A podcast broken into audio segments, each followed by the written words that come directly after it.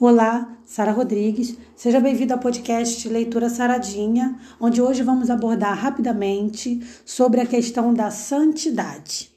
Porque muitas pessoas têm dificuldade de entender o que é a santidade. Acham que ser santo aqui significa que a pessoa não vai cometer erro nenhum e que ela vai ser santa 24 horas por dia. Ser cristão é bastante difícil. E é sobre isso que a gente vai ver no podcast de hoje. Vem comigo!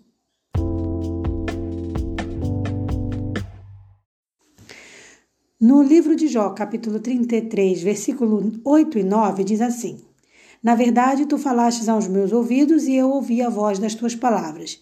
Dizias: Limpo estou, sem transgressão, puro sou e não tenho iniquidade. Se você ler o contexto, se você leu esse texto todo, você vai ver que ele fala, ele, ele aborda uma acusação de Eliú, de Elu, Eliú, na verdade, acusando Jó de estar interpretando mal os caminhos que Deus tem para ele. A gente tem que entender, nesse contexto todo, que Jó, ele foi ali acusado injustamente. Por quê? Porque em nenhum momento Jó havia declarado que não tinha pecado. Jó deixava sempre claro que quem o santificava era o Senhor. Então essa acusação de Eliú não foi verdadeira e muitos cristãos enfrentam essa acusação. A gente vê isso nas redes sociais, a gente vê isso na família. Então assim, Jó, ele estava defendendo quando ele quando ele se defendia, né, nos textos dele, ele defendia a sua integridade e deixava claro que se esforçava para viver os preceitos do Altíssimo. E provavelmente essa seja a sua posição e a minha. Então, isso não significa que a gente é santo 24 horas por dia, a gente comete pecados, até porque somos humanos. Mas o desejo da gente é ser santo para Deus. Então, é Deus quem nos santifica. Então, a gente vai ali lutando, vencendo cada dia uma batalha. Não é fácil. É, nunca você vai encontrar na Bíblia Jó dizendo que ele era um homem absolutamente perfeito. Isso não, ele não disse isso. Tá? Então ele sempre defendia a sua santidade se pautando na misericórdia de Deus e nunca nas suas próprias é, forças, na sua própria grandeza, na sua própria é, é, humildade. Não, ele se ele se colocava nas mãos de Deus e por isso ele acreditava que Deus é que o santificava. E assim é com o cristão. Agora, vamos ser sinceros: ser cristão de verdade é uma tarefa muito difícil.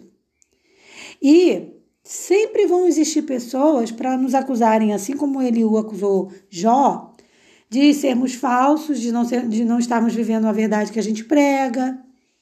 Porque são pessoas que, que, além de não fazerem o que a gente faz, nem o que a gente faz elas não fazem. E elas tão, só estão ali com o papel de acusadores mesmo. Não tem, não tem nada para que as defenda. Então elas se sentem no direito de nos acusar. Mas a gente não deve aceitar essa acusação e nem aceitar essa, essa colocação sobre nós. Né? Quem serve a Deus sofre muito mais pressão.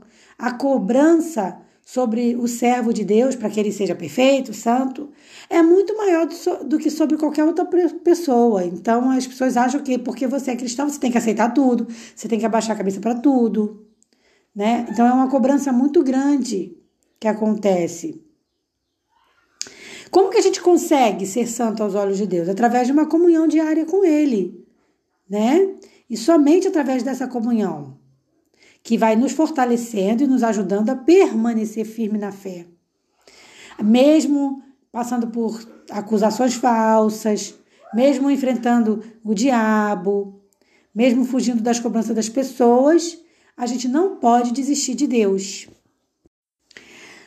Como que eu posso saber se eu sou ou não verdadeiramente servo de Deus? Primeiro, quando eu me aproximo do Senhor diariamente. Então, se eu busco o Senhor diariamente, isso já é um grande indício de que eu estou no caminho certo. Independente se eu cometi um pecado, independente se eu fraquejei em algum momento, falei alguma coisa que não queria. Isso só mostra que a gente tem muito a ser lapidado. Mas não quer dizer que você não, não é santificado diante de Deus. E é através dessa comunhão que eu vou também fazendo o quê? Vou resistindo. Então, eu quanto mais me aproximo de Deus, mais forte vou ficando para resistir ao diabo, que envolve também as suas provocações, as suas tentações. Então, você não deixa de ser tentado, mas você deixa de ceder à tentação quando você se aproxima do Senhor. Agora, não quer dizer que de uma hora para outra você não vai pecar mais, que você vai ficar a pessoa mais santa do mundo. Não! Às vezes você vai escorregar e vai cair. É por isso que a gente tem que ter essa percepção. Porque o inimigo, ele coloca na cabeça da gente, uma vez que você peca, ele diz: já era para você. Não tem mais chance para você. E a gente sabe que isso não é verdade. Então, o que, que a palavra de Deus diz? A gente deve trabalhar e fazer o máximo para não pecar, mas se pecarmos, temos um advogado. Quem é o advogado? Jesus. Então a gente tem que recorrer imediatamente para Jesus.